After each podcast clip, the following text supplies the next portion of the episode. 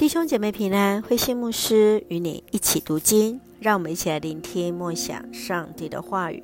使徒行传十五章二十二到四十一节，保罗和巴拿巴分开。在耶路撒冷会议之后，使徒差遣保罗、巴拿巴一同前往安提阿，来报告耶路撒冷教会所做的决议。之后，保罗建议巴拿巴一同回去探视在第一次宣教旅程所建立的教会，但因为是否要让马可同行而破局，从此彼此就分道扬镳。巴拿巴带着马可循着海路回到了第一次宣教旅程的区域塞浦路斯，保罗则是选择希拉同行。循着陆路前往，让我们一起来看这段经文与默想。请我们一起来看十五章三十九到四十节。他们两人为了这件事剧烈的争执，终于分手。巴拿巴带着马可坐船到塞浦路斯去，保罗却选择希拉。蒙信徒们把他们交托在主恩典的眷顾中后，也离开了。保罗在第二次宣教旅程之前，除了将耶路撒冷会议所决议的信件传递给在安提阿、叙利亚、基利加所有外邦信徒们，来坚固那外邦信徒的心，除此以外，就是他决定自己属灵的伙伴。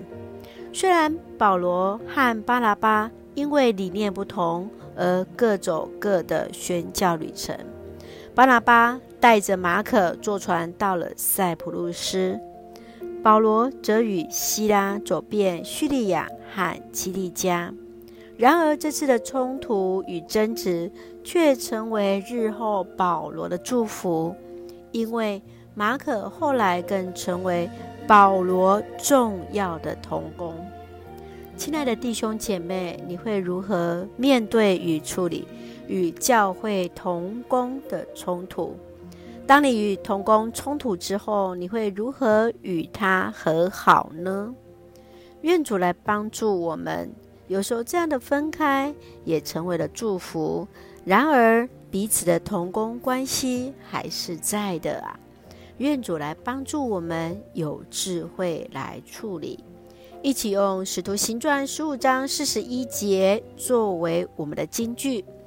他走遍叙利亚和基利家，坚固各地教会弟兄姐妹的信心。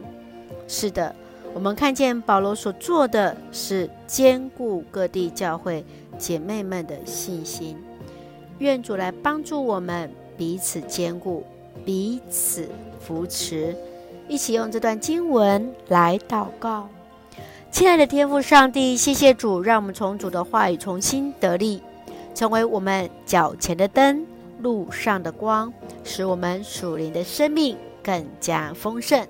求主赏赐智慧，在我们同工之中，以爱胜过仇恨，成为见证，使主的福音广传。